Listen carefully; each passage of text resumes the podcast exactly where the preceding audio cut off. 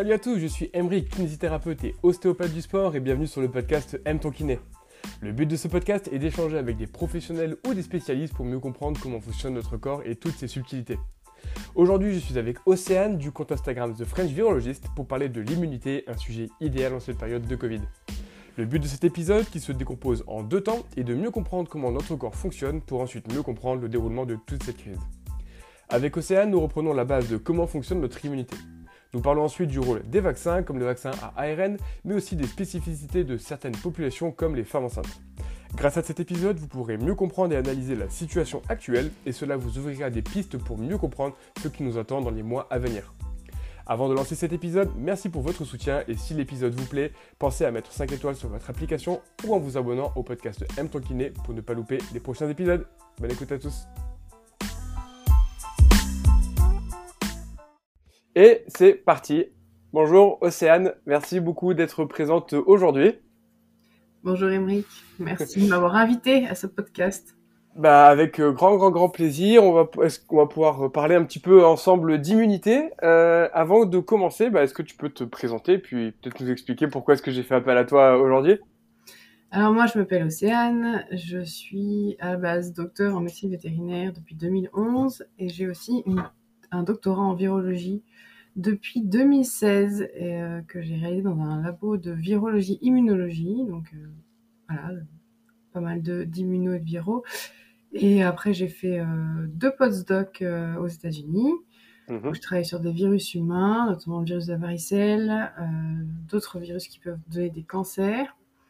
Et maintenant, je travaille dans la recherche privée dans une bibliothèque en Californie. Ok, super. Et tu es aussi présente sur les réseaux sociaux. Et j'ai un compte Instagram qui s'appelle The French Parologist. Voilà, depuis un an. Tu le dis beaucoup mieux que moi, parce que moi je dis French virologiste, mais c'est beaucoup plus classe quand, quand ça vient de ta bouche. Euh, et c'est d'ailleurs bah, comme ça que moi euh, j'ai fait ta connaissance. Tu as été quand même euh, très présente, tu as relayé, relayé énormément d'informations euh, pertinentes justement bah, pendant la crise du Covid évidemment. et donc le but de ce podcast, si ça te convient, ça va être évidemment, et je tiens à commencer par ça, ne pas parler de politique, ne pas parler de tout ça, de gestion de crise, ça ne nous intéresse pas. Nous, ce qui nous intéresse, ça va être vraiment de focaliser sur le corps humain, sur l'immunité, d'en faire un lien avec cette crise-là, le Covid, l'immunité, les vaccins, etc. Mais on va vraiment parler que du corps humain et de rien d'autre. Et je pense que ça te va tout à fait. C'est ça, exactement. Parfait. Euh, du coup, pour commencer, euh, je pense que ce qui peut être vraiment intéressant, ça va être de reprendre un peu les bases d'immunologie, je pense que la plupart des gens, on en a un vague souvenir du lycée, peut-être certains en prépa, comme moi, euh, bien que moi j'ai trouvé ça génial. Mhm. Donc je pense que l'idée, c'est de commencer là-dessus et puis derrière de voir comment on peut l'appliquer et nous aider à mieux comprendre un petit peu tout ça. Ok. Globalement, ouais, moi, ce que je vais faire, si ça te convient, c'est qu'on va essayer de partir de mes souvenirs et de mes connaissances, et puis toi, tu, tu euh, corrigeras, compléteras et tu apporteras surtout ton expertise de professionnel. Euh, déjà, de base, moi, il me semblait qu'on avait ce qu'on appelle deux immunités, une immunité mhm. acquise et une immunité innée. C'est bien ça, On a une immunité innée euh, qui est globalement la même, euh, peu importe les pathogènes. Enfin, ça, c'est vraiment le schéma. Ouais. et adaptatif qui est spécifique aux pathogènes. D'accord. Au virus ou à la bactérie, au parasite qui vous infecte. D'accord. Donc globalement, il y en a une, ça va être par exemple, euh, je me coupe, on fait très simple, il y a un risque d'infection, donc de, rentrer. Là, il va y avoir un, système un peu global, un peu général, qui va se mettre en place pour limiter dans cette zone-là. C'est ça. Il y a... Là, ce qu'on appelle... Ça, c'est la, plutôt l'immunité. Donc, euh, s'il y a des, des, des, des, microbes qui rentrent dans la plaie, il va y avoir l'immunité innée qui va se mettre d'abord en place, qui va, elle, ensuite amener euh, des, tout ce qu'on lymphocytes, etc. Et l'immunité adaptative va se mettre en, en route également après. C'est ça, c'est le gros schéma, euh, le schéma, schéma ouais, résumé. Exactement. Et du coup, ensuite, on a plutôt donc cette fameuse deuxième immunité qui est plus complexe et du coup qui sera plus spécifique d'un agent pathogène en particulier. C'est bien ça? C'est ça. Ah, celle-ci, elle est spécifique vraiment de l'agent pathogène en particulier. C'est tout ce qui est euh, anticorps, euh, lymphocytes euh, voilà. Celle-ci, elle est vraiment très spécifique. Ok. Donc les lymphocytes, qui sont du coup des cellules du système immunitaire, c'est bien ça? Mm-hmm. Et là, il en existe plusieurs catégories. Moi, j'avais le lymphocyte T et le lymphocyte B en tête, si je dis pas de bêtises. C'est ça. Est-ce que c'est ça? Est-ce que tu peux nous expliquer un petit peu comment fonctionnent ces cellules, à quoi elles vont servir, un petit peu leur fonctionnement dans le rôle de l'immunité alors les lymphocytes B, euh, c'est ceux qui vont produire les anticorps. Donc c'est Mhm. eux qui vont être responsables de la production d'anticorps, qui vont ensuite circuler euh, dans le sang, etc. Pour eux, donc les anticorps, le but c'est de euh, détecter les agents pathogènes libres, donc qui sont dans le sang, etc. Les virus libres en dehors des cellules ou les bactéries euh, en dehors des cellules. Et euh, après il y a les lymphocytes T. Donc là, les lymphocytes T, ils vont plutôt détecter les cellules infectées, donc les cellules qui ont été infectées par le virus ou des bactéries, etc. Et alors, dans les lymphocytes, il y a deux types essentie- essentiellement. C'est les CD4 et les CD8. Et Mhm. les CD4, c'est un peu plus compliqué, peut-être qu'on va pas rentrer dans les détails, mais en gros, ils favorisent aussi la production d'anticorps, etc. en interagissant avec les lymphocytes B. Ils font d'autres trucs aussi, voilà. Et les lymphocytes CT, CD8, c'est ceux qu'on appelle les lymphocytes T cytotoxiques, qui sont les lymphocytes tueurs, qui eux vont détecter les cellules infectées et les tuer. En gros, c'est ça D'accord. Ok. leur donner un signal pour, euh, pour mourir, en gros. Voilà. Leur, leur envoyer des. Voilà, les, les détruire pour justement détruire le pathogène qui euh, les contient. Ok. Et comment notre organisme arrive à savoir euh, est-ce que oui ou non ce qu'il rencontre dans notre organisme est une cellule à nous ou est une cellule euh, à détruire? Alors, ça, c'est le, concept du soi et du non-soi. Euh, ça, c'est plus complexe. On peut-être pas rentrer dans tous les détails moléculaires, mais voilà, il y, a des- il y a aussi des, tout ce qui est complexe majeur d'histocompatibilité. Donc, ça, c'est pareil, c'est compliqué, mais c'est. En gros, les lymphocytes, de manière générale, ils arrivent à voir.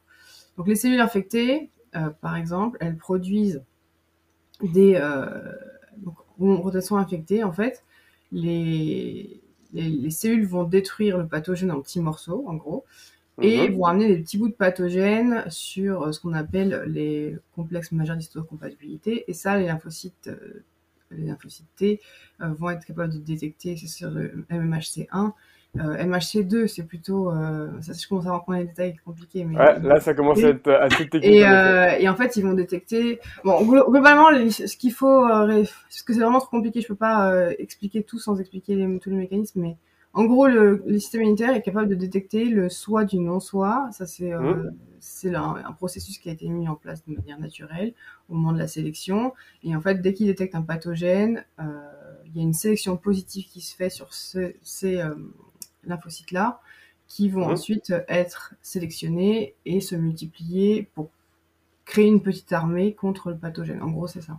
Ok, parce que moi le souvenir que j'en avais une fois de plus en tête et qui est sûrement un petit peu simpliste et vulgarisé, mais c'était que globalement toutes les, la plupart des cellules de notre organisme présentaient des marqueurs sur Mhm. la membrane, donc autour d'elle, pour ça. dire entre guillemets, bah là c'est des cellules de Emmerich, euh, laissez-moi tranquille, et que euh, lorsque les cellules immunitaires, donc on m'a parlé, les fameux lymphocytes, ne reconnaissaient pas ou reconnaissaient d'autres cellules sur les membranes, pouvaient se dire, ok, lui c'est pas une, il montre pas la carte d'identité Emmerich, il va montrer une autre carte, et je vais mettre une réponse immunitaire en place. En gros, c'est ça. C'est ce que je disais en le soi, le non-soi. Les cellules immunitaires sont capables de faire la différence. Ok. Voilà. Et ensuite, chaque agent pathogène va présenter entre guillemets sur sa membrane certaines particularités. Euh, ouais, enfin ça c'est pas c'est pas vraiment les agents pathogènes qui présentent. Eux, ils ont soit ils sont libres dans le, le sang ou le plasma, etc. Euh, et ils ont des, des antigènes autour d'eux parce qu'ils sont comme ça. Et alors les Mhm. lymphocytes, c'est plutôt les anticorps qui vont reconnaître ça. Euh, mais s'ils sont un- un- rentrés dans la cellule, alors c'est la cellule infectée qui a un processus mis en place aussi, elle, pour présenter des bouts de pathogènes à sa surface sur Ouais. le complexe majeur d'histo- d'histocompatibilité dont je parlais, qu'on appelle le CMH1 en français, Ouais. MHC1 en anglais, ou MHC2. Euh, et euh, c'est ce complexe-là que va reconnaître les lymphocytes, Ok. que vont reconnaître les lymphocytes. Ok. Donc c'est, euh, c'est, oui, c'est ça, c'est le soi du non-soi. C'est, mais c'est, très compliqué. Oui, ça j'imagine bien. Et, et le but c'est de rester dans les, dans les grandes lignes pour essayer de mieux comprendre par la suite. Et euh, donc on a vu qu'il y avait donc certaines cellules, euh, des lymphocytes qui étaient là pour produire des anticorps et Mhm. d'autres qui étaient plus là pour détruire spécifiquement certains agents pathogènes. C'est ça. On va reprendre peut-être un truc qui pour toi est assez simpliste, mais qu'est-ce que c'est exactement un anticorps? Alors, un anticorps, c'est euh, une protéine complexe Mhm. qui est capable de se lier. euh, donc, elle- ça fait une forme de Y en fait. Ouais, Il y a deux, euh, le bout des Y là, sont, les deux extrémités sont spécifiques au pathogène, D'accord. Et euh, la, la partie basse du Y est capable de se fixer après sur euh, d'autres cellules de l'immunité pour après être, une fois qu'ils ont lié les antigènes, ils sont capables d'être dévorés euh, par d'autres cellules de l'immunité en fait, euh, qui vont ensuite dégrader du coup les pathogènes qu'ils auront. C'est une espèce d'aimant en fait à un microbe, si on résume. Mais ils sont Ouais, ouais, spécifiques. ça- C'est pas un aimant euh, universel quoi. Ok, ouais, donc globalement, on va avoir euh, un anticorps spécifique pour un pathogène ou une pathologie en particulier. Euh, un anticorps spécifique pour une partie du pathogène. Donc il peut y avoir plusieurs anticorps pour le même pathogène, ce qu'on appelle la réponse polyclonale, plusieurs clones. Ouais. Ok, oui, dans le sens où si euh, il y a plusieurs choses sur lesquelles l'antigène peut se fixer, dans ce cas-là, pour un seul pathogène, on peut avoir. Ouais. C'est ça, En fait, exactement. il y a, plusieurs sur un microbe, si tu veux, même sur une protéine, il y a Mhm. plein d'endroits où l'anticorps peut se fixer, mais un anticorps est capable de se fixer sur un seul endroit. D'accord, ok. Donc du coup, quand il rencontre le microbe, le, le corps Mhm. fait plein de versions d'anticorps. Mhm. Quand il rencontre le, rencontre le microbe, le corps fait plein de versions d'anticorps pour Ouais. être sûr de couvrir en gros euh, tout le pathogène. Le... ouais, être le plus efficace possible. Voilà. Et grâce à ces anticorps, la réponse immunitaire va être d'autant plus efficace. Oui, alors euh, oui, c'est ça, mais c'est pas le nombre d'anticorps qui euh, conditionne le- forcément l'efficacité, parce qu'il y a des anticorps qui sont non neutralisants et les anticorps neutralisants. Et ce qui donc- compte le plus, c'est les neutralisants. C'est ça. Et les non neutralisants, ils vont servir à quoi dans ce cas-là?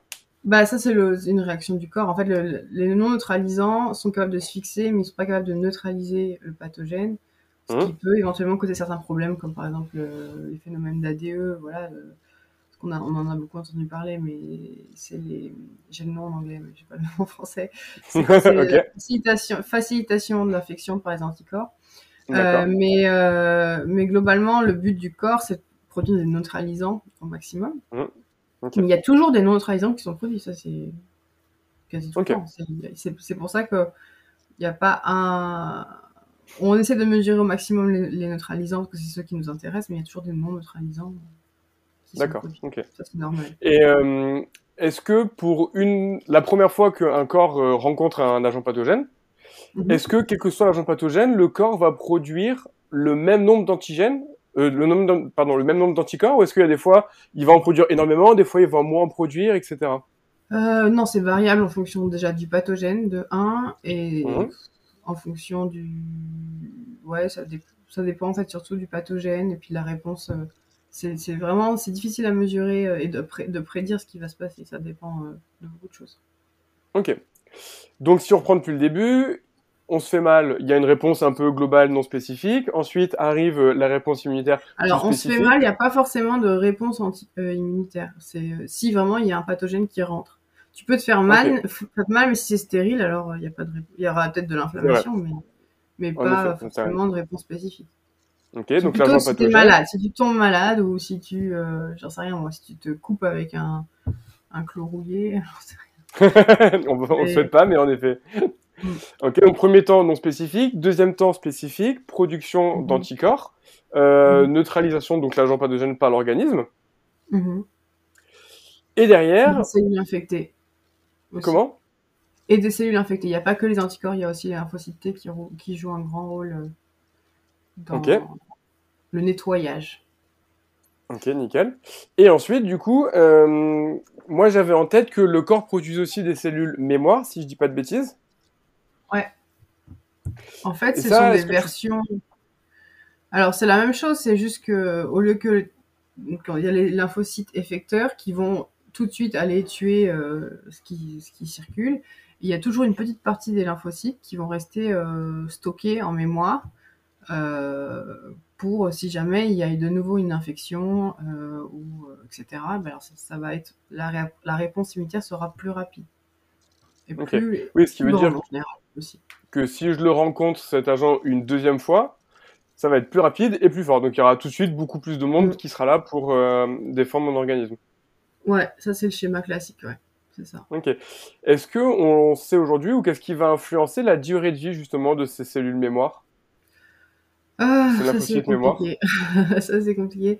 Ça dépend vraiment du pathogène, de la, du type de réaction euh, qui est sélectionné. Donc euh, c'est, compliqué et c'est très variable. C'est pas juste, ouais, c'est pas juste une, il n'y a pas une bonne réponse et ça tu peux, c'est difficile à prédire aussi. Ok. Quand on développe des vaccins, c'est pas toujours prévisible. C'est ça. Est-ce que tous les individus, par contre, font globalement, euh, est-ce que tous les corps humains font globalement des lymphocytes mémoire qui tiennent autant de temps dans l'organisme? Ou est-ce qu'il y a des fois des variabilités entre les individus ah non, il y a des variabilités. Euh, pour un même pathogène, il y a des variabilités individuelles. Euh, surtout liées, enfin, il y, a, beaucoup de phénomènes physiologiques qui rentrent en, action. Il y a aussi mmh. l'âge. Des gens qui mmh. sont plus âgés ont une immunité globalement qui est un peu moins réactive. Euh, qui la protection est un peu euh, moins bonne, voilà. Et euh, puis il y a aussi les gens qui sont immunodéprimés, qui ont un système immunitaire plus faible de manière générale, qui ont des traitements mhm. pour justement immunosuppresseurs qui, eux, ne, créent pas une mémoire similaire à quelqu'un qui n'a pas de traitement. Quoi. c'est très variable et ça dépend de l'âge, de plein de facteurs, de comorbidité, etc il y a beaucoup de facteurs qui peuvent influencer l'unité mémoire. donc quand tu parles de facteurs de comorbidité, ça peut être euh, alcoolisme, tabagisme, euh, diabète, des choses comme ça? Euh, Là, j'ai pas de facteurs quand il faudrait regarder des papiers sur l'unité mémoire, ce qui influence vraiment, mais oui, oui, il y a des maladies qui peuvent... Parce qu'il y a des maladies qui sont qui sont qui peuvent créer de l'inflammation et donc affecter aussi ça ou justement créer libérer beaucoup de, de corticaux tout ça et qui peuvent éventuellement diminuer la réponse immunitaire donc ça, ça dépend. Euh, euh, ça dépend beaucoup de. Ouais, c'est individuel et il n'y a pas. Tu peux, si tu veux, tu as une espèce. Tu peux arriver quand même à mesurer dans une population, mais il faut beaucoup d'individus pour avoir une représentation exacte de euh, Bien sûr. ce que la moyenne dans la population.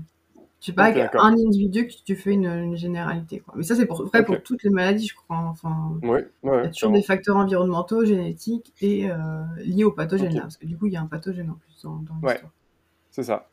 Euh, et donc, la naissance dans notre organisme euh, de ces cellules mémoire qui vont rendre notre immunité, lorsqu'on rencontre un pathogène une seconde fois, plus rapide et plus importante, si je dis pas de bêtises, c'est la base du vaccin.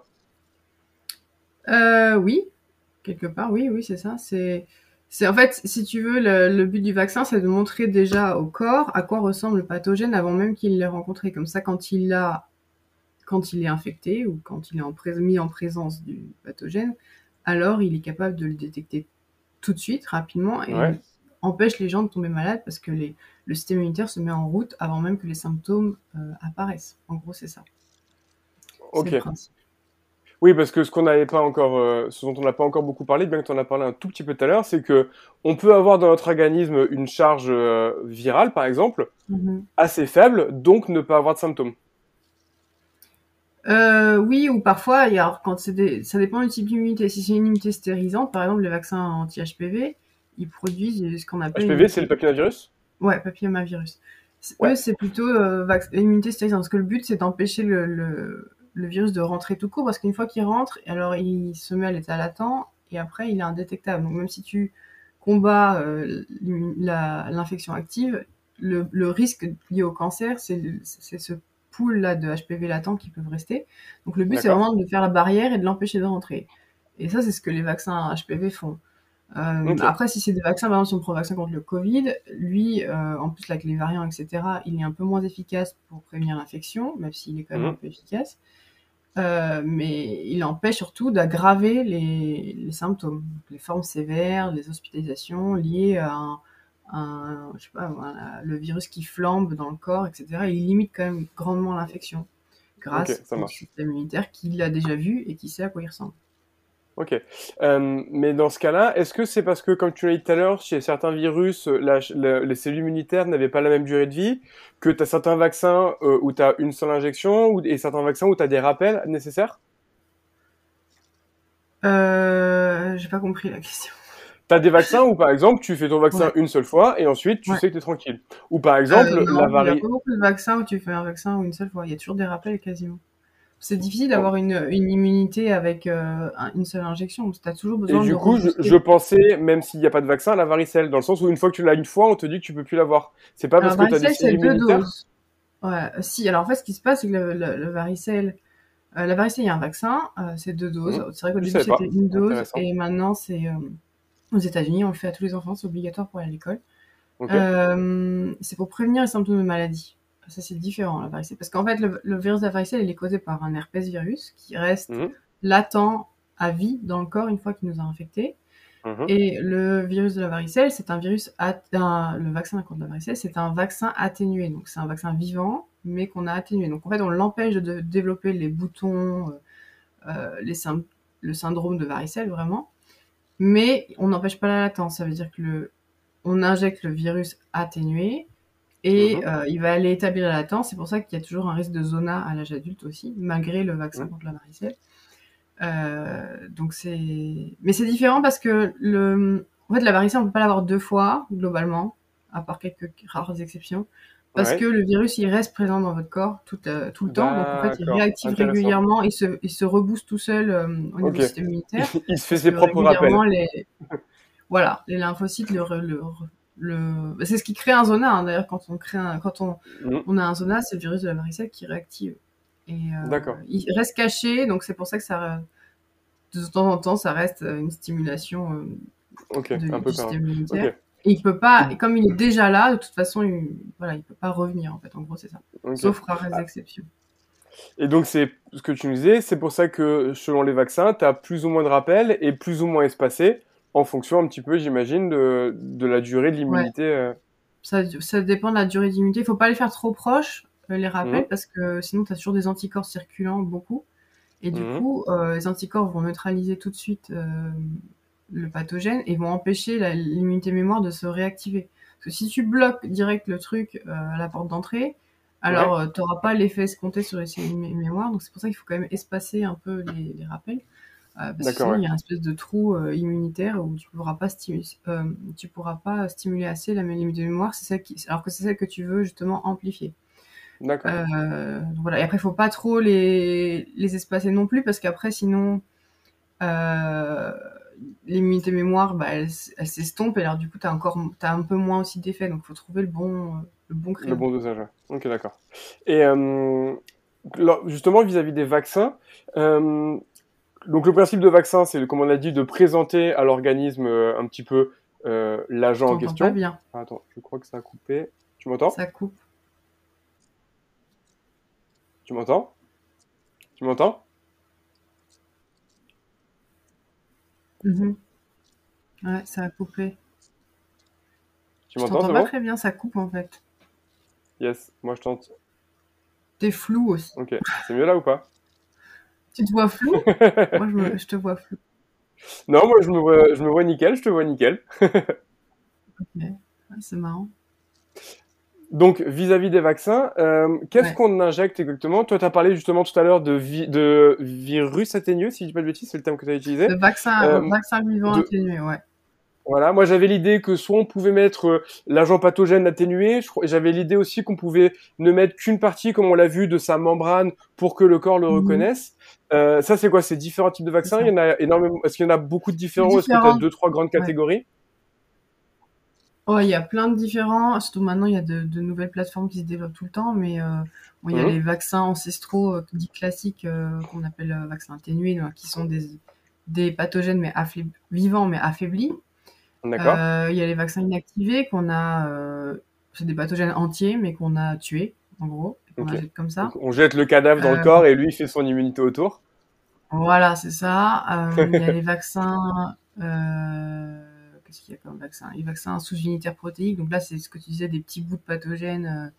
Mhm. En fait, on- c'est comme si on avait découpé le pathogène et qu'on avait injecté une partie seulement.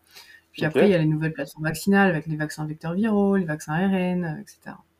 Il y en a d'autres Ok. aussi, mais je ne vais pas rentrer dans tous les détails. Ouais, pas de souci. Voilà.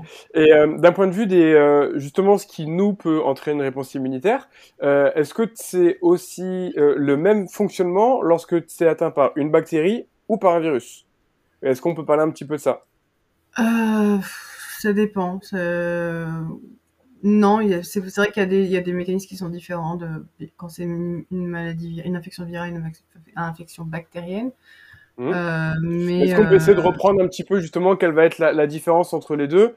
Euh... Ah, Je pourrais pas dire euh, différence exacte là, comme ça. Il faudrait que j'aille regarder dans les papiers exactement euh, ce qui est la différence. Mais l'immunité, c'est toujours une immunité adaptative, l'immunité innée, etc. Après, il y a des, y a des, des pathways là qui sont un peu différents en fonction des deux. Euh, faudrait que je, pour pas dire, pour être sûr de pas dire des conneries, il faudrait que je, je retourne dans les, retourner voir les schémas. non, je peux pas t'aider plus que ça. Et puis ça dépend beaucoup des, euh, de ce qui stimule. Tu vois, par exemple, si c'est le LPS du, des bactéries, qui est le lipos, liposaccharide de, en surface, alors là, c'est différent. Ça, c'est pas forcément la même chose que, parce qu'en fait, si tu veux, dans chaque, au moment de la stimulation inflammatoire, il y a plein de pathways différents. Et mmh. en fonction du fragment de la, du virus de la bactérie, c'est pas le même qui est activé. Donc c'est vraiment, vraiment compliqué. Mais le, le, processus global est, le, est similaire. C'est immunité adaptative, immunité innée en général. Ok, donc c'est ce qu'on y a des, des, bactéries qui stimulent plus l'immunité innée que l'immunité adaptative, ça dépend. Ok, ça marche. Euh, Est-ce qu'on peut dans ce cas-là juste plutôt expliquer, euh, lorsqu'on est infecté par un virus, un petit peu comment ça fonctionne? Euh, C'est-à-dire au niveau bah, comment le virus va se développer dans l'organisme d'un individu? Au niveau viral, alors. Plutôt. Ouais, au niveau viral, exactement. Alors, ça va permettre déjà d'enchaîner un petit peu. Ouais, le virus, il va, donc, il va trouver la porte d'entrée. Ça dépend de la porte d'entrée du virus. Hein, c'est vraiment propre au virus. Ça, ça dépend. Si on prend un virus respiratoire, il va rentrer par les voies respiratoires. Mmh. Euh, et ensuite, il va rentrer dans les cellules. Il va rentrer dans les cellules dans les, pour lesquelles il, euh, il a une affinité. Donc, il a des mmh. récepteurs à sa, sa, surface qui vont se lier euh, à d'autres récepteurs sur les cellules et qui vont lui mhm. permettre, c'est comme une clé dans une cellule, et qui vont lui permettre de rentrer dans les cellules. Parce que le virus, il n'est pas capable de se répliquer en dehors des cellules, donc c'est pour ça qu'il a besoin de rentrer dans une cellule pour se multiplier. Et là, il du corps humain de la personne. Ouais, et là, il va utiliser la machinerie cellulaire de nos cellules à nous pour pouvoir faire des copies de lui-même. Euh, donc ça, ça va. Le mécanisme en, entier va dépendre du type de virus, hein, si c'est un virus ADN, ARN, double brin, simple brin, etc. Ouais. Euh, et après, il va sortir, il va se copier en plein d'exemplaires, et après, il va, en général, il sort et il, en général, c'est pas toujours, toujours, le cas, il sort et il fait exploser la cellule. Ça, après, ça dépend des classes de virus, mais le schéma global, c'est ça.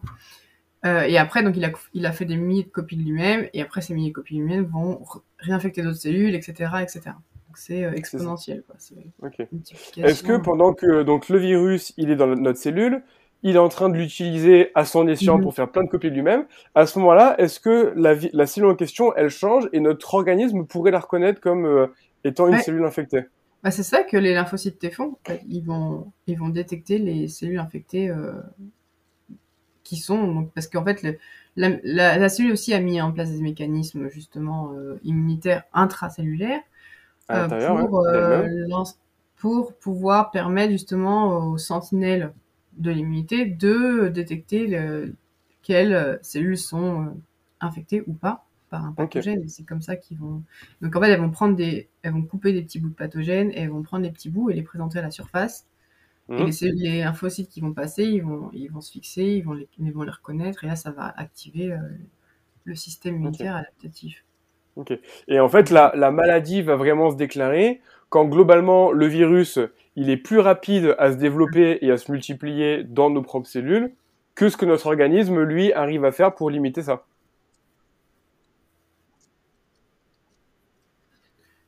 Euh, en gros, c'est ça, oui. En gros, euh, c'est en fait, en gros, quand la charge virale atteint un certain niveau, même si c'est pas toujours vrai, parce qu'il y a des charges virales assez importantes chez des gens qui sont qui n'ont pas de symptômes, notamment avec le Covid.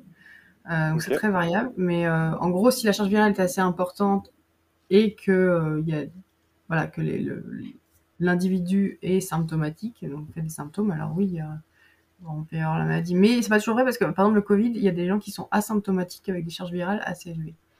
Donc, euh, ok. Bah, de toute façon, euh, je pense qu'on a fait un, un, bon petit point là sur euh, l'immunité générale.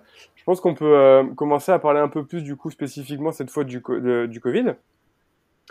Donc, Covid, c'est exactement ce qu'on vient de dire. C'est un virus qui lui va se fixer du coup plutôt sur des cellules en rapport avec le système respiratoire, c'est ça?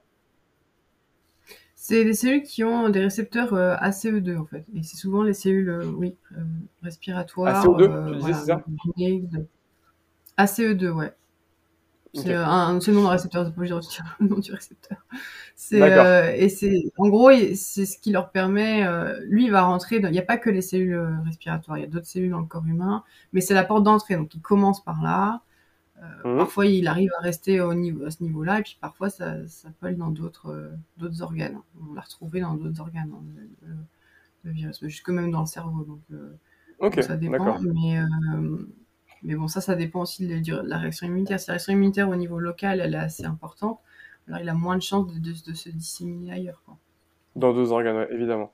Donc là, le virus rentre, commence à se développer, et comme on disait, il va se développer plus vite que ce que notre immunité peut faire, et c'est là où on va déclencher, en, en théorie, la maladie. Ouais, ça, en gros, c'est ça. Ok. Euh, Qu'est-ce qui va faire Après, il y a mais- d'autres. euh, parce que tu peux avoir des symptômes euh, légers, comme là, Mhm. c'est c'est le cas avec par exemple le nouveau variant, etc. Même les gens vaccinés ont quand même des symptômes. Pas tous, Mhm. mais il y en a qui l'ont. Mais par contre, ils ne s'aggravent pas. D'accord. Ça veut dire que la- le système immunitaire était quand même assez performant pour empêcher l'aggravation. Des formes sévères, euh, l'hospitalisation, etc.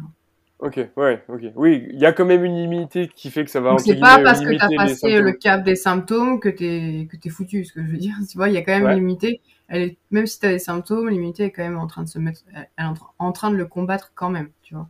C'est pas Ouais. euh, t'as gagné, euh, je te laisse tranquille. C'est c'est un fight permanent quoi Ok, entre le pathogène et l'immunité. D'accord. Et euh, ce qui peut expliquer que certaines personnes vont développer des formes plus graves et d'autres des formes moins graves, ça va être, entre guillemets, à quel point l'infection a été plus ou moins contrôlée par l'organisme? Alors ça, il y a plein de facteurs. C'est pas forcément. euh, Oui, ça peut, mais alors au bout d'un moment, les formes sévères, elles sont pas forcément dues. euh, elles sont dues au virus initialement, mais après il y a un emballement du système immunitaire qui fait que le virus s'en va et euh, les réactions immunitaires créent les, les- les lésions en fait. Donc c'est et c'est très compliqué. On sait pas encore exactement. Il y a des facteurs génétiques qui commencent à être Ouais. mis en, en, Ok, en évidence. Il y a des facteurs de comorbidité, euh, les maladies, normalement diabète, etc. mhm. Euh, Il y, a, il y a des gens, et il y a des gens, on sait pas. Il y a des gens qui n'ont pas de comorbidité, euh, pas de facteurs génétiques apparents et qui font quand même des formes sévères. Ouais, peut-être euh, encore d'autres éléments qu'on n'a pas élucidés. Ah, il y a des, sûrement plein de facteurs qui rentrent en jeu, mais on connaît pas tout. Ok. On, en- on apprend en temps du coup, réel. je-. Je reviens sur ce que tu disais, c'est intéressant. Il y a des gens donc euh, ils ont entre guillemets éliminé euh, le Covid de leur organisme Oui. et c'est leur propre immunité qui continue de s'emballer et d'aggraver les symptômes, c'est ça? Ça, oui, c'est ça, c'est l'emballement, la, la espèce de cascade euh, inflammatoire qui peut, euh, qui crée en fait les. Parce qu'au bout d'un moment, quand les gens sont euh, à l'hôpital depuis euh, un mois euh, sous respirateur, etc., le virus Ouais. n'est plus là, ou en tout cas euh, pas aussi fort qu'avant. Et c'est vraiment cette, euh, cette sur, surinflammation qui a créé la plupart des lésions, et après c'est difficile de, de faire marche arrière. Quoi. D'accord. Oui, donc c'est pas euh, l'immunité qui se retourne contre la personne comme une maladie auto-immune, c'est plus euh, l'emballement de la réaction inflammatoire globale de l'organisme. C'est ouais, et puis il y a plein de, de, de, de molécules qui sont qui sont qui sont sécrétées, et qui sont délétères Mhm. pour euh, les tissus, etc. Et du coup, ça crée Des ça lésions. crée euh, des lésions. Ouais. Mais c'est pas encore, ça commence à être bien, à être assez bien compris. Il faudrait que j'aille refaire la biblio, mais euh, Mhm. euh, il y a pas mal de, ouais, c'est hyper complexe. Mais il y a, Ouais. il y a- je crois qu'il y avait une revue qui a été publiée dans Nature euh, cette semaine ou la semaine dernière qui avait expliqué la espèce de réaction inflammatoire assez Ok. décryptée au niveau moléculaire. Mais c'est hyper compliqué. Mm. De toute façon, je, sais bien que tu n'auras pas les réponses à toutes les questions parce que Non. si on en est encore là euh, en ce moment euh, sur cette gestion de Covid, c'est qu'il y a encore plein de choses qui sont. J'essaye euh, de, de, de rester au taquet sur les- la biblio, mais je t'avoue, il y a tellement qui sont tous les jours que... J'imagine qu'il doit avoir un sacré volume pour se tenir au Mm. courant de tout ça. Et Mais je ouais, en gros, le- tous les jours. Le schéma, c'est ça, c'est cette euh, tornade immunitaire là qui, euh, Ok. qui ag- peut aggraver. C'est pour ça que les formes sévères n'apparaissent pas tout de suite euh, après l'infection. Parfois, il Ouais. peut se passer une semaine, dix jours avant que les gens s'aggravent. Euh, et c'est lié à cette, euh, à cette réaction Ok. immunitaire qui peut être euh, aggravante. Quoi. En gros, c'est ça. Ok. Et du coup, vis-à-vis. C'est lié au virus à la base. Hein. S'il n'y avait pas de virus, il n'y aurait pas cette réaction. C'est ça. C'est mm. ça. commence par le virus et après c'est l'organisme euh, qui s'en. Et euh, vis-à-vis du vaccin, euh, donc pour le Covid, donc on a compris un petit peu précédemment comment fonctionnait un vaccin. est-ce que tu pourrais nous expliquer si déjà il y a des particularités vis-à-vis du Covid sur ce vaccin ou est-ce que c'est exactement ce qu'on a expliqué précédemment? Et un petit peu ce principe de dose de rappel, etc. Alors, euh, le vaccin, tu parles du vaccin ARN messager, j'imagine euh, Oui. Ok. Euh, les vaccins ARN messagers, donc c'est des vaccins ARN qui mhm. sont encapsulés dans une espèce de, de capsule de, de, lipides. En fait, c'est des ARN messagers qui codent pour la mhm. protéine spike, qui est la protéine qui se fixe justement au récepteur ACE2 dont je parlais tout à l'heure. C'est la protéine qui est à la surface. La protéine spike, on est d'accord que c'est la protéine qui est à la surface et qui va être reconnue. C'est ça. Alors, il y, a, y a plusieurs protéines à la surface d'un virus qui peuvent être reconnues, mais Spike, on avait, euh, ça avait été montré dans des papiers euh, des années 2000, à l'époque du, du, premier SARS et du premier MERS, euh, c'était des infections à coronavirus d'avant, que c'était Spike qu'il fallait targeter pour, enfin, qu'il fallait cibler pour, pour un vaccin potentiel. C'était la, plus, la, meilleure façon d'avoir des anticorps neutralisants. Mmh et voilà. Donc, et puis c'était celle qui se fixait au, récepteur, donc c'était intéressant de, cibler celle-là. Et donc l'ARN messager va coder, va, ça va coder pour la protéine spike. Donc c'est juste la séquence qui montre, euh, en gros, qui va dire à la cellule euh, produit cette protéine-là, pour qu'après tu ailles peut-être la présenter au système immunitaire pour que le système immunitaire la reconnaisse. Ok. Pour euh, ceux qui ne, ne, savent pas ou ne connaissent pas, l'ARN, ça va être un petit peu comme un, pour faire simple, tu me dis si je me trompe ou si, ou si je vulgarise bien, comme un peu une recette qu'on va mettre dans une cellule et quand la cellule va la recevoir, elle va dire ok, voilà ce qui a marqué sur ma recette, je vais donner le produit en question et ce produit en question, c'est cette fameuse protéine spike, c'est ça? C'est ça. Et la recette disparaît après. D'accord. C'est comme s'il y avait euh, un message, euh, je sais pas, dans le Fort Boyard, tu vois. Tu mets, tu un message qui quelques minutes, bah, c'est à peu près pareil. C'est, on te livre le message et après le truc il, il, est dégradé hyper rapidement. J'aurais plutôt pensé, tu vois, moi, à, Mission Impossible avec le message qui s'autodétruit. Ouais, mais, euh, ça marche aussi avec Fort Boyard. Passe partout. Euh, ok.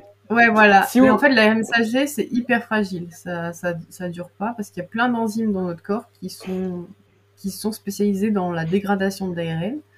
Euh, et elles, elles que ça. Donc c'est pour ça qu'il faut. D'ailleurs, c'est pour ça qu'ils sont encapsulés dans une espèce de lipides.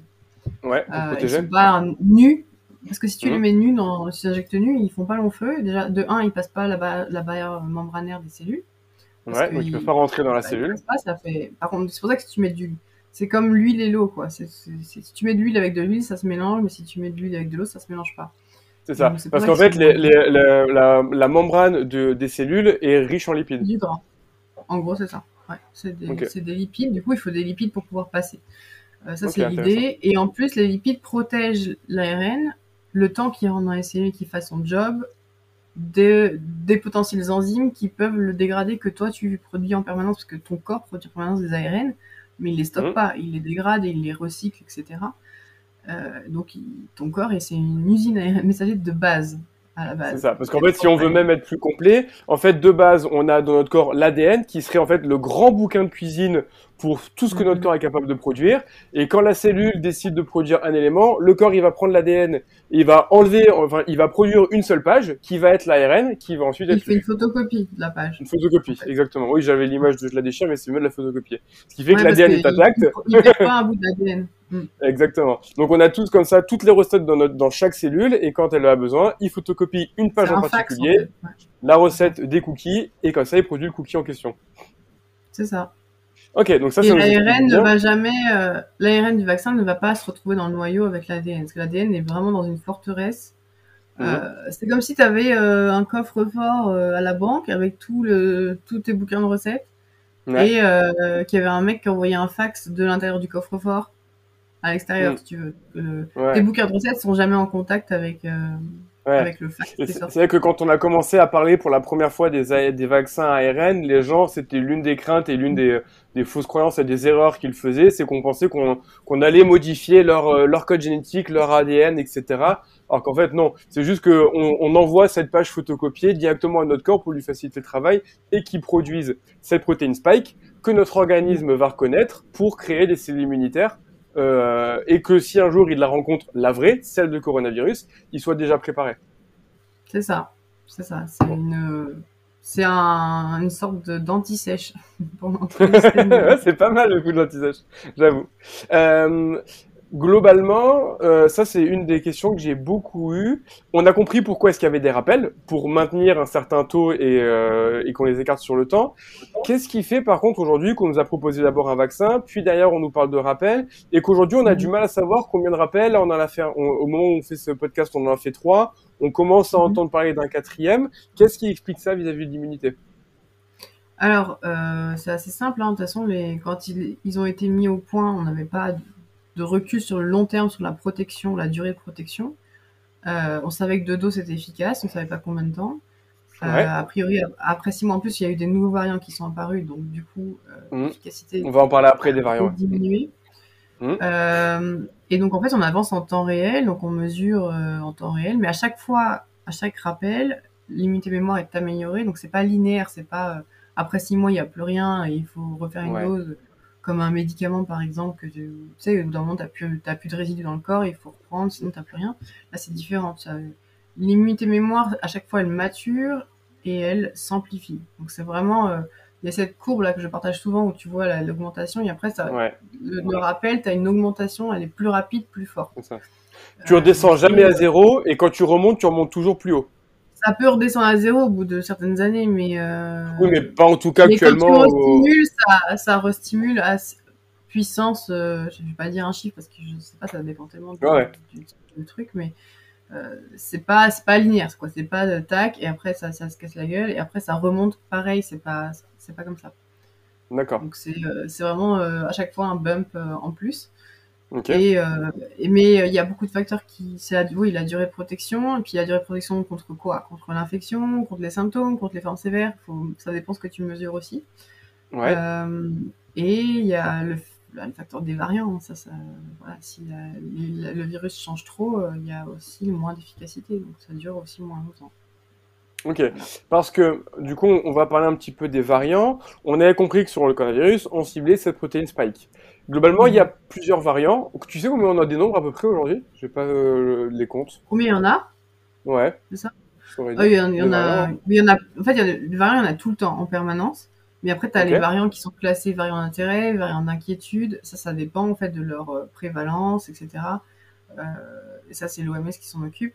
Mais euh, des variants, il y en a en permanence. Mais il y en a qui font, qui passent même pas le cap de, de se transmettre parce qu'ils sont, euh, ils ont tellement d'handicap qu'ils il meurt tout seul, mais Ok. On est des ah, donc nous, quand, on, quand nous on entend euh, ok telle variante vient d'apparaître, euh, le Omicron, le Delta, etc. C'est juste l'un de tous ces variants dont la fréquence chez les individus a fortement augmenté. C'est ça. Les variants sont souvent détectables quand il y a quand il y a un certain nombre quand même qui sont euh, parce que tu séquences régulièrement les échantillons, mais si tu vois le signal, si tu vois un truc qui commence à augmenter, là c'est un signal pour le, commencer à le surveiller. Alors là, il devient variant d'intérêt. Et puis après, il devient euh, variant d'inquiétude si vraiment, euh, comme Omicron, là, il a, il a flambé en peu de temps. Ouais. Là, il, il a été classé variant d'inquiétude assez rapidement. Mais, euh, et après, tu as des variants d'intérêt qui sont jamais devenus variants d'inquiétude et qui ont disparu tout seuls. Ok, ouais, ils ont commencé à augmenter. Oui, et puis ils pouvaient pas rentrer en compétition avec d'autres variants qui étaient beaucoup plus euh, qui avaient un avantage sélectif qui était beaucoup plus ah, important. intéressant. Ouais, d'accord. Du coup, euh, il y en a, par exemple, le MU, là, il a fait beaucoup parler dans les journaux, mais il n'a jamais été. Euh, il n'est jamais devenu variant, variant, majoritaire. Ok. Et euh, tous les variants présentent quand même la protéine spike? Euh, Oui, ils ont tous la protéine spike. Ok. Donc, quoi qu'il arrive, le vaccin est efficace contre tous les variants? Ah, c'est pas la même c'est pas toujours la même. Par exemple, euh, euh, Omicron, il a beaucoup de mutations, son spike. Il a entre 30 et 35 mutations. Euh, ok, donc cette fameuse protéine, il a 35 variantes de cette protéine-là Non, il a globalement, il a entre 30 et 35 sur chaque virus, différence avec le variant ancestral de... qui est apparu en Chine en 2019. D'accord, ok. Et le vaccin, il est, il est efficace à chaque fois? Ou ça va dépendre et on sait pas Il est efficace, mais moins. Parce que les anticorps sont moins capables de le reconnaître, parce qu'il y a beaucoup de différences. Donc, les anticorps qui, avant, arrivaient à se fixer sur des endroits, qui maintenant, mhm. ces endroits n'existent plus, parce que y a, la protéine a muté. Du coup, il y en a qui n'arrivent. Il y avait Donc, les anticorps, faut pas voir ça un truc comme un, seul type d'anticorps. C'est, il y a plein d'anticorps qui ont été produits contre Spike, au moment de la mhm. vaccination ou de l'infection. Et sur, je sais pas moi, faut imaginer, euh, j'en sais rien, je sais même pas combien il y en a de différents. Sur cette, tout ce pool d'anticorps, il y en a maintenant qui ne marchent plus. Tout simplement parce qu'il y a cette partie qu'ils reconnaissaient a disparu. Donc les, ils peuvent plus se fixer. Mais il y en a qui marchent toujours parce qu'il y a des parties qui sont toujours là. Donc c'est euh, et ça, ça, ça a créé des problèmes. Par exemple, euh, par exemple les, traitements anticorps monoclonaux, je sais pas si tu en as entendu parler, mais euh, qui sont des, traitements qu'on donne aux patients qui risquent de s'aggraver à l'hôpital, qui en fait étaient un seul type d'anticorps qui reconnaissait un seul type de protéine spike. Il y a des, des traitements qui étaient sur le marché qui ne peuvent pas être utilisés sur de nouveaux variants parce qu'ils ne marchent pas, parce que la partie qu'ils reconnaissaient n'existe plus. N'existe plus. Mais dans ce cas-là, euh, avec les variants qui sont quand même euh, qui se développent de plus en plus, enfin de plus en plus, je sais pas, mais en tout cas où il y a régulièrement des nouveaux qui apparaissent, est-ce qu'il n'y a pas un risque qu'aujourd'hui le vaccin qu'on utilise ne soit plus le, plus efficace et qu'on nous propose un nouveau vaccin, euh, mais qu'il faudrait dans ce cas-là repartir entre guillemets de zéro vis-à-vis des rappels, etc. C'est possible ça? Alors tu repars jamais de zéro parce que de toute façon, les, données montrent que même s'il est moins efficace, il est quand même toujours très efficace. parce qu'on a toujours le vaccin qui est développé contre le variant de Chine. Hein. donc c'était le variant de 2019. C'est un variant d'il y a deux ans. Euh, il n'y a pas eu de vaccin contre Delta qui a été mis sur le marché, etc. Mhm. Euh, là, il y a des vaccins contre Omicron qui sont en développement euh, dans les boîtes pharma. ils, annoncent qu'ils le mettraient en, éventuellement, s'il y a besoin, sur le marché en, au printemps s'il y a besoin. Je ne sais pas si ce sera nécessaire. Euh, c'est pas eux qui décident, de toute façon, c'est les agences de régulation des médicaments. Euh, et, euh, mais ce sera jamais zéro, parce que d'ailleurs, ça se voit. Au, bout de trois, trois doses, les données montrent que trois doses de vaccin sont quand même très efficaces contre Omicron. Il y a des gens qui font pas de symptômes du tout, d'autres qui font un symptôme léger, et il y a très peu de gens vaccinés qui finissent à l'hôpital. Mm. Même si c'est pas le même, il y a quand même des anticorps et des lymphocytes T, parce que c'est important aussi de dire que donc là, tout ce qui est réponse immunitaire à lymphocytes T, les études montrent qu'elles sont très peu affectées par les variants. Ce qui sont vachement affectés, c'est les anticorps surtout, mais tout ce qui est euh, lymphocytes T qui détectent les cellules infectées, eux, ils sont très peu affectés par les, variants. Les ce variants, qui est une bonne nouvelle, parce que du coup, la seconde ligne de défense est toujours active, est toujours là, et toujours compétente. Et c'est ce qui d'ailleurs nous permet de démettre l'hypothèse que c'est éventuellement ça aussi qui empêche l'aggravation euh, des formes, vers les formes sévères, etc. Ouais. Alors après, est-ce qu'une quatrième dose sera nécessaire? Est-ce que ce sera nécessaire avec un, un vaccin adapté? On n'en sait rien encore. Parce que pour l'instant, la troisième dose sont toujours efficace. C'est difficile de prédire euh, ce qui, ce qui mm. va se passer. Mais, euh, je te demande, je mais ne faudra pas, recommencer à zéro parce que la preuve, c'est que trois doses sont toujours efficaces contre de nouveaux variants. Après, on peut pas prédire s'il n'y a pas un nouveau variant qui va encore apparaître, qui va être encore plus différent. Euh, le problème, c'est que le virus a toujours un temps d'avance.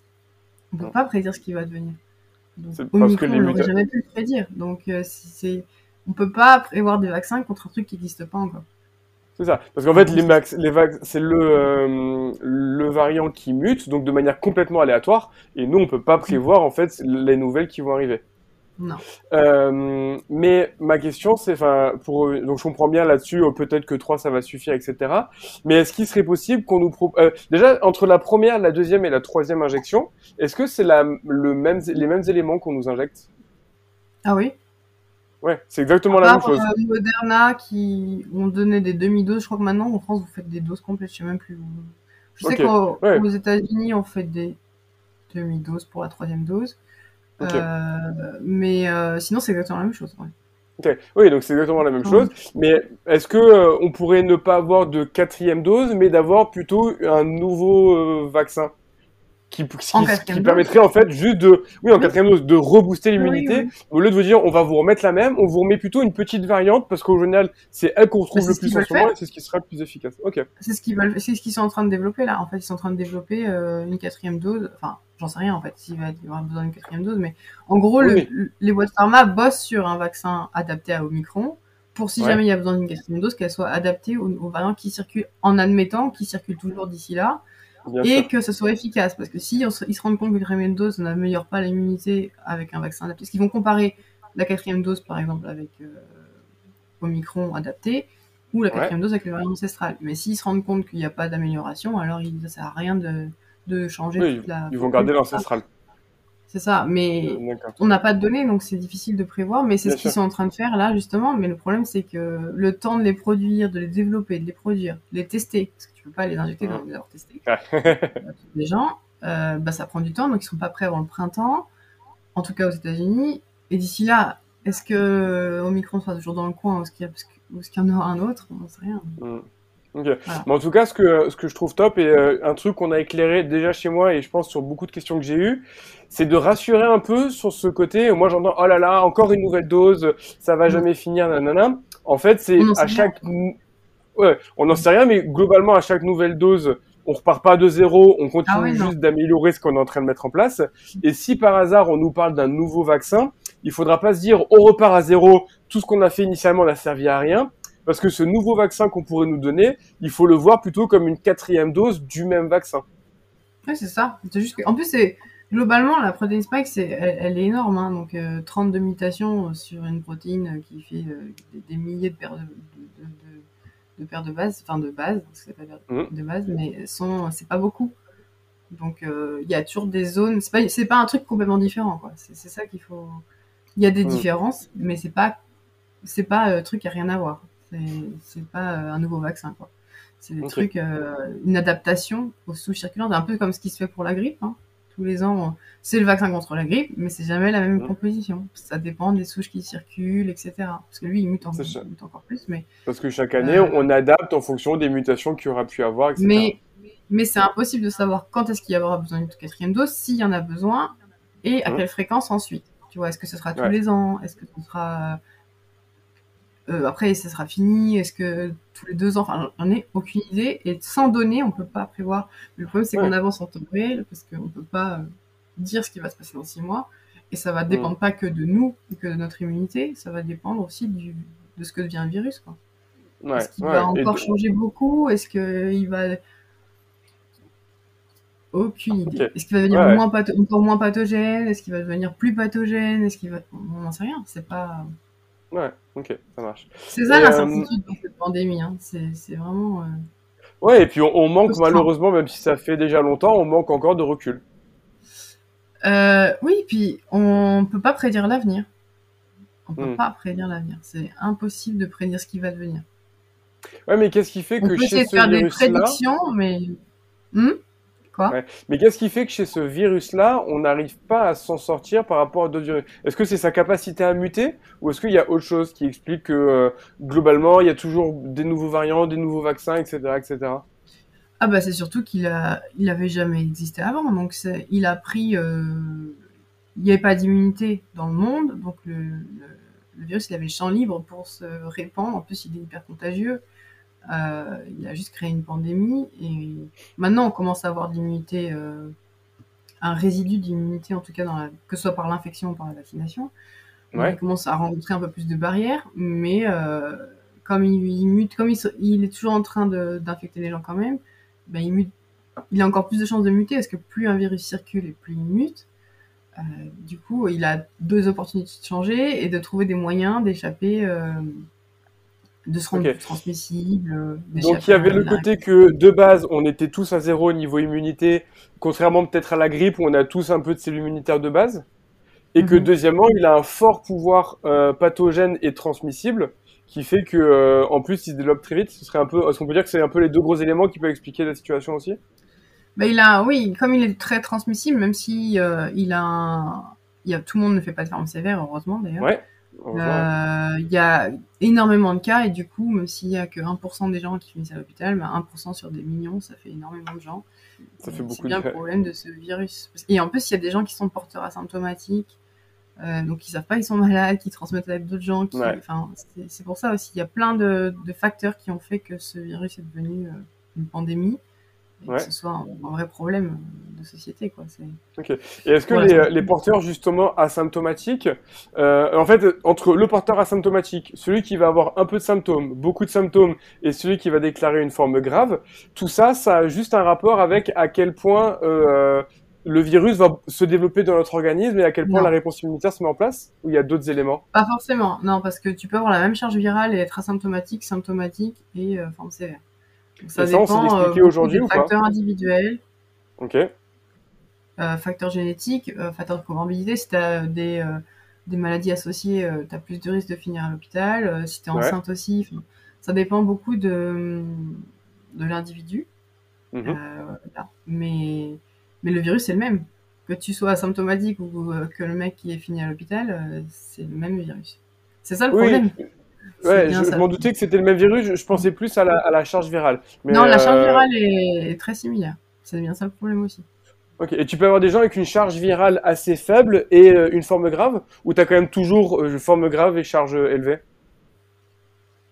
Euh, non. Après, ça dépend où tu regardes. En tout cas, dans le, quand tu fais des tests diagnostiques dans, dans le nez, euh, les, les, les, charges virales, globalement, ne sont pas différentes euh, entre asymptomatiques et symptomatiques.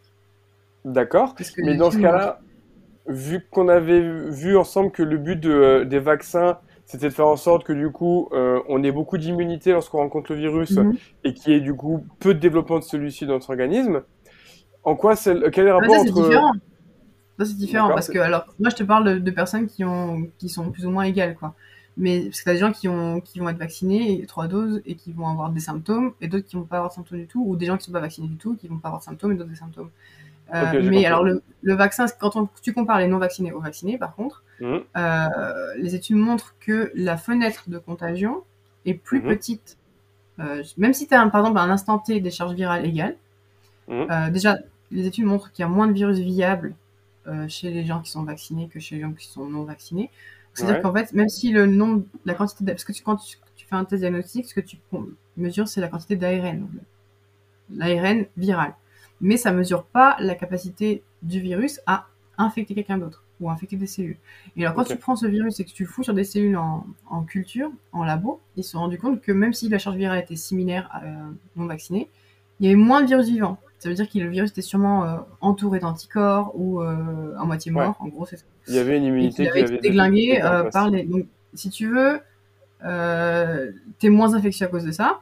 Et puis la fenêtre d'infection est aussi plus petite parce que en fait, tes cellules immunitaires vont entrer en jeu et du coup, même si à l'instant T, tu as des, des, CT qui sont égales, enfin des, charges virales qui sont égales, les tiennes vont diminuer plus rapidement ta charge virale va diminuer plus rapidement qu'un mec qui, n'est est pas vacciné et qui a plus de temps à développer parce que lui, c'est la première fois qu'il voit le virus, donc le système immunitaire va mettre un peu plus de temps à se mettre en route, etc. Ok. Euh, donc, c'est, les différences sont là-dessus. D'accord. Est-ce que dans ce cas-là, on peut dire que parce que on, entend beaucoup, oui, mais euh, lui s'est fait vacciner, euh, il est quand même tombé malade, lui il n'était pas vacciné, il a quasiment rien eu. En fait, ce qu'il faut dire, c'est qu'un même individu plus sa charge virale va être élevée, plus cet individu risque de développer des formes graves. Mais par contre, vu que c'est un virus qui présente énormément de différences génétiques, de facteurs de comorbidité, etc., on peut pas du tout comparer des individus, comment ils réagissent les uns par rapport aux autres, quelle que soit la quantité de vaccins qu'ils ont fait. Ouais, et tu peux pas vraiment prédire euh, les, symptômes sur la charge virale. Ça, c'est pas, tu peux pas faire ça.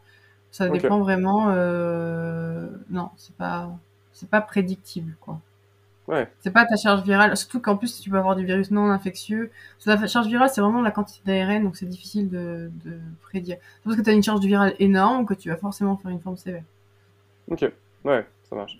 Et ça explique, oui, pourquoi les, vaccins ne protègent pas du virus, mais limitent quand même l'apparition des formes graves. Euh, ça oui, et puis ça, c'est surtout sur la, une question de durée, donc de temps, euh, sur la ligne de temps. Ton, si tu veux, si tu arrives à une charge virale égale, mais que toi, tu as un système immunitaire qui est réactif et que tu arrives à bien, bien diminuer au cours du temps, bah tu as, moins de, de risques de, de faire des d'emballement du système immunitaire et de, de, de, faire une réaction. Ouais. Mais euh, voilà, donc c'est vraiment une question de, de chronologie aussi et de oui c'est ça de cellules mémoire et de, de fight contre le, le, virus quoi. Et puis la charge virale, c'est pas forcément le, ce que je disais tout à l'heure, la charge virale mesurée, pas forcément la charge virale réellement infectieuse, qui est capable de vivante, qui est capable de, d'infecter quelqu'un. Il y a des différences avec ça aussi. D'accord, ok. Et euh, est-ce qu'on sait un petit peu, vis-à-vis de tout ça aujourd'hui, comment ça se fait qu'il y ait autant de différences aussi de réactions vis-à-vis du vaccin? Parce que initialement, moi, je pensais que lorsqu'on fait une réaction d'un vaccin, c'était parce mm. qu'on nous inoculait l'agent pathogène atténué, et donc on pouvait avoir les ah symptômes de la maladie parce qu'on nous l'avait donné un peu en mode light. Mais là, vu qu'on a vu qu'on nous injectait un bout d'ARN, donc en fait juste euh, la photocopie de la recette, qu'est-ce qui fait qu'on a un petit peu toutes ces réactions quand on se fait vacciner? On le sait. Alors ça, c'est la réaction inflammatoire normale. C'est pas lié au... Parce que tu as plein de vaccins qui sont pas... n'ont pas de virus vivant dedans, ou de, bactéries vivantes, euh, mhm. comme les vaccins inactivés, mais tu as quand même parfois des, effets secondaires. Euh, ça, c'est très variable individuellement. Il y a des gens qui n'auront pas du tout d'effets secondaires, il y en a qui vont en avoir plein. Euh, bon, après, ça reste modéré. En général, c'est une fièvre, euh, c'est mal de tête, douleur au bras, parce que c'est l'inflammation. Mhm. tu vois, la rougeur liée à l'inflammation, etc. Mhm. ça, c'est un, c'est un effet secondaire normal, parce que c'est en fait c'est la réaction immunitaire qui se met en route. C'est lié à l'inflammation, c'est pas lié au pathogène. C'est vraiment lié à tes, tes cellules immunitaires se mettent en alerte parce qu'elles ont détecté un truc pas normal. En gros, c'est ça. Qui essaie de les. Elle, elle pense que c'est un vrai virus qui rentre, tu vois, alors qu'en fait c'est juste un, qui est le but, hein. une simulation. Du coup, euh, elle remonte les, tout le bordel au ganglion, le ganglion gonfle, etc. Et ça fait, euh, ça déclenche des, voilà, des, des, des sécrétions de, de, molécules qui vont, peuvent donner de la fièvre, etc. Mais c'est très transitoire. Euh, ça dure pas longtemps. Et, euh, et c'est normal. Ça veut dire que le système immunitaire fonctionnel, il marche bien. Après, il y a des gens qui n'ont pas de symptômes, ça veut pas dire qu'ils sont pas protégés. Oui, bien sûr. Ça, ça, dépend. c'est très variable individuellement. C'est un peu comme l'infection, c'est variable individuellement. Mais c'est pareil pour les enfants quand tu les vaccines. Il y a des enfants qui vont faire de la fièvre après vaccin et d'autres qui vont pas en faire du tout. C'est pas pour autant qu'ils sont pas, pas bien protégés. Mais ça doit pas être un truc inquiétant, sauf s'il y a vraiment des effets secondaires. Euh, tu vois, il y a des effets, secondaires graves qui ont été mis en évidence, mais c'est rare. Les gens qui font des allergies rapidement après le truc, c'est hyper rare. Je crois que c'est, que la stat c'était un truc comme 5 cas sur des millions de doses. Euh, après, il peut y avoir des myocardites péricardites euh, qui sont aussi graves, mais qui sont rares, très rares, mmh. plus rares que le virus en lui-même. Ça, c'est important de le dire. ouais, bien sûr. Il y a plus de myocardites liées à l'infection que de myocardites liées à la vaccination. Au vaccin, ouais. Mm. Euh, mais c'est des choses. J'ai quand même l'impression qu'on entend beaucoup, beaucoup, beaucoup de retours de personnes qui ne se sont pas senties bien euh, sur ce vaccin plus qu'un autre. Moi, ce que je me disais, mais ce que je me trompe, c'est parce qu'en fait, peut-être qu'on a aussi vacciné en une très très courte période tellement de monde que globalement, en fait, euh, oui, aujourd'hui, on va peut-être entendre 30 personnes qui vont nous dire qu'ils ont mal réagi. Sauf que globalement, on a eu tellement de personnes que ces 30 personnes, en fait, c'est qu'une infime partie. Est-ce qu'il y a d'autres choses ou est-ce que c'est ça qui fait Parce que moi, j'ai vraiment tous les gens qui me disent oh là, là, ce vaccin, c'est catastrophique, les réactions de, du vaccin. Non. en fait, c'est normal, mais juste qu'il y en a tellement que euh, ça peut faire peur, alors qu'en fait, non. Oui, et puis il y en a. Les... Oui, c'est ça. C'est pas. Il y a beaucoup de. Tout le monde a été vacciné, donc quasiment. Donc euh, c'est sûr que tu vas, tu vas forcément avoir des, des, témoignages de gens qui ont eu des réactions. Il y en a qui, il y aura des témoignages de gens qui n'en ont pas eu, mais c'est. c'est la, oui, globalement, il n'y en a pas plus que pour un autre vaccin. Euh, il y en a pas, non, il n'y a pas. Après, il faudrait comparer. Les... souvent, le problème, c'est que les, vaccins comme ça sont souvent faits chez des enfants. Mmh. Euh, parce qu'on on vaccine souvent les maladies dans l'enfance que dans l'adulte. Après, le vaccin contre la grippe qu'on fait régulièrement, mais euh, et puis c'est pas tout le monde, le vaccin contre la grippe. Ouais, en France, on ne pas tout le monde. aux États-Unis, c'est vrai que c'est recommandé pour tout le monde, le vaccin contre la grippe. Mais euh, c'est vrai qu'il y a moins de vaccins dans la... à l'âge adulte, donc c'est difficile de comparer aussi. Les enfants ont moins de, de, réactions en général, que, en tout cas pour ce vaccin-là. Les doses sont pas les mêmes non plus, en dessous de 12 ans. Euh, mais ils ont pas, il y a beaucoup moins de réactions et effets secondaires que dans la population adulte. Ok. Et, euh, vis-à-vis justement des populations spécifiques, ce sera sûrement ma dernière question, euh, qui était vis-à-vis des femmes enceintes. Mm-hmm. Euh, comment ça se passe? Est-ce qu'on s'y connaît un peu Le risque par rapport au fœtus principalement? Tu peux nous Oui, il y a des risques. alors, il y a des risques de... liés au Covid avec les, les femmes enceintes. C'est pour ça qu'il est recommandé de les faire vacciner, mm-hmm. parce qu'il y a des bah, il y a des femmes qui ont fait des grosses complications. Euh, voilà, il y a un risque de mortalité pour la maman et pour le bébé. Euh, il y a un risque d'accouchement prématuré, etc. Euh, et du coup, la vaccination a été rapidement recommandée pour les femmes enceintes. Et depuis, il y a des études qui sont sorties qui ont montré que la vaccination était très très safe pour les femmes enceintes. Il n'y avait pas euh, d'augmentation du risque de fausse couche, euh, d'accouchement prématuré, de complications pour le nouveau-né. Euh, voilà, l'ARN messager n'est pas attendu pour passer le, placenta. Mhm. et au contraire, on a même montré qu'il y a des anticorps qui restaient dans, présents dans le bébé plus de six mois après la naissance si les mamans étaient vaccinées pendant pendant la grossesse qui peut éventuellement laisser espérer qu'il y ait une protection au moins durant, dans la période euh, néonatale contre le virus. Mm. Mais euh, bon, après, on ne connaît pas l'efficacité exacte. Mais, mais oui, c'est. Parce que le virus, le, peut virus est beaucoup plus dangereux que le vaccin. Ouais. Parce que le virus peut infecter le fœtus ou parce que si la mère l'attrape, euh, les conséquences pour le fœtus, si la mère ne va pas bien, sont mauvaises. Ce serait lequel des deux? Ah bah c'est les deux. les deux? Essentiellement liés aux complications de la maman. Parce qu'il n'y a, pas, y a moins, pas beaucoup de rapports de transmission verticale, donc ce qu'on appelle euh, de la maman au bébé. Mais par contre, ça peut aussi affecter le placenta. Donc ça peut, euh, parce qu'au niveau vasculaire, etc., donc ça peut avoir un impact sur, mais c'est surtout lié aux, aux, complications au niveau respi, hein, la maman, les mamans sous de la maman. Euh, c'est pas, ou des enfants qu'on est obligé de sortir euh, par césarienne en urgence parce que la maman s'aggrave et qu'il faut la, la placer, voilà. Donc c'est pas c'est pas Jojo, mais euh, oui, il y en a. Il y a des, euh, des vaccins qui sont interdits aux, femmes enceintes? Oui, les vaccins, tout ce qui est vaccin atténué ou vivant. Les vaccins vivants, on les recommande pas parce que justement ils sont vivants et qui risquent d'aller infecter le fœtus. Donc ça c'est absolument pas recommandé.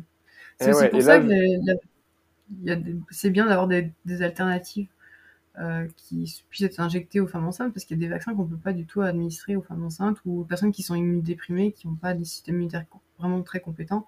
Les vaccins atténués, pareil, sont pas recommandés chez les gens qui, euh, qui ont des systèmes immunitaires trop faibles, parce que justement, comme ils sont vivants, ça risque de flamber euh, chez eux et de créer des, des maladies. Des vraies maladies, ouais. Mm. Des vraies complications.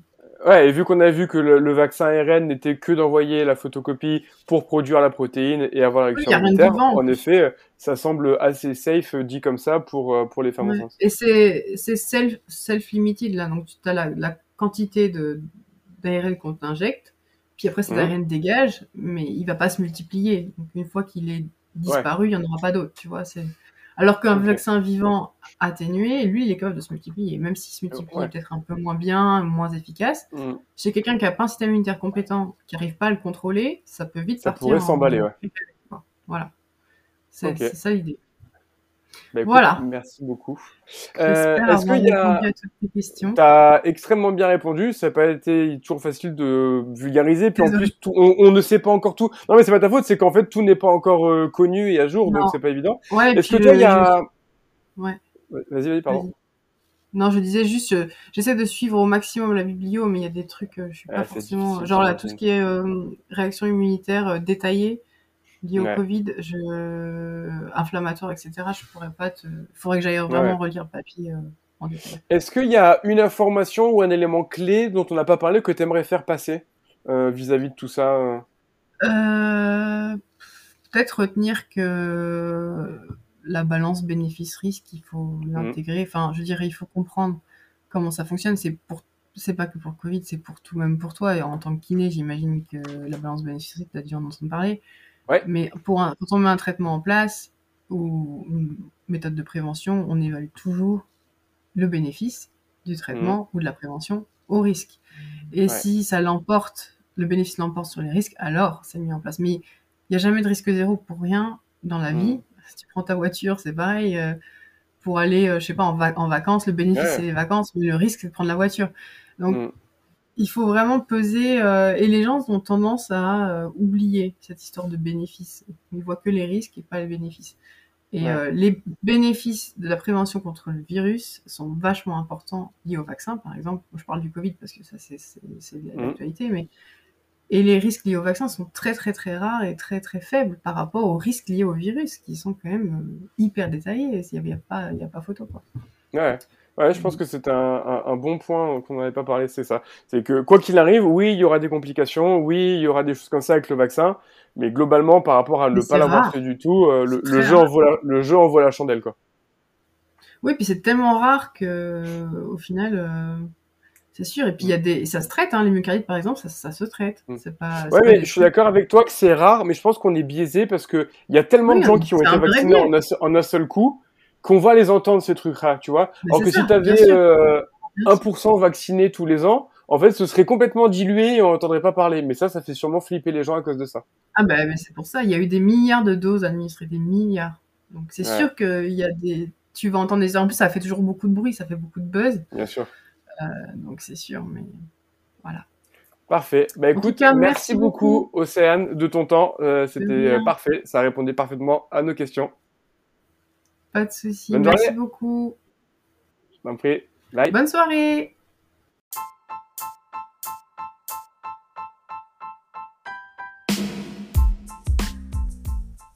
Merci à tous pour votre écoute jusqu'à la fin. Si cet épisode vous a plu, merci de laisser 5 étoiles sur votre application de podcast. C'est très important pour me permettre de me développer et de vous proposer de plus en plus d'invités différents et surtout spécialisés dans leur domaine. Donc pensez à vous abonner à ce podcast et bonne journée à tous.